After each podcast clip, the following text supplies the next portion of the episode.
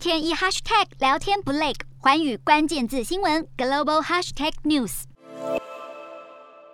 一九八九年，泰国与沙乌地阿拉伯发生外交风波，这是因为珠宝窃盗案导致双方外交冷冻。如今两国解冻外交关系了，泰国总理帕拉育将在二十五号亲自拜访沙乌地阿拉伯。对此，沙乌地阿拉伯外交部回应表示，由穆罕默德王子提出了邀请，从二十五号开始将进行为期两天的访问，将会就共同关心的议题来进行磋商。其中可能包含了因为外交冷冻受到影响的贸易与观光旅游。另外，泰国也一直希望就石油资源方面能够与沙乌地阿拉伯恢复关系。而这场外交破冰之旅也引发外界的高度关注。瞄准新南向商机，剖析东南亚发展。我是主播叶思敏，每周五晚间九点记得锁定。看见新东协就在环宇新闻 MOD 五零一中加八五凯播二二二及环宇新闻 YouTube 同步首播。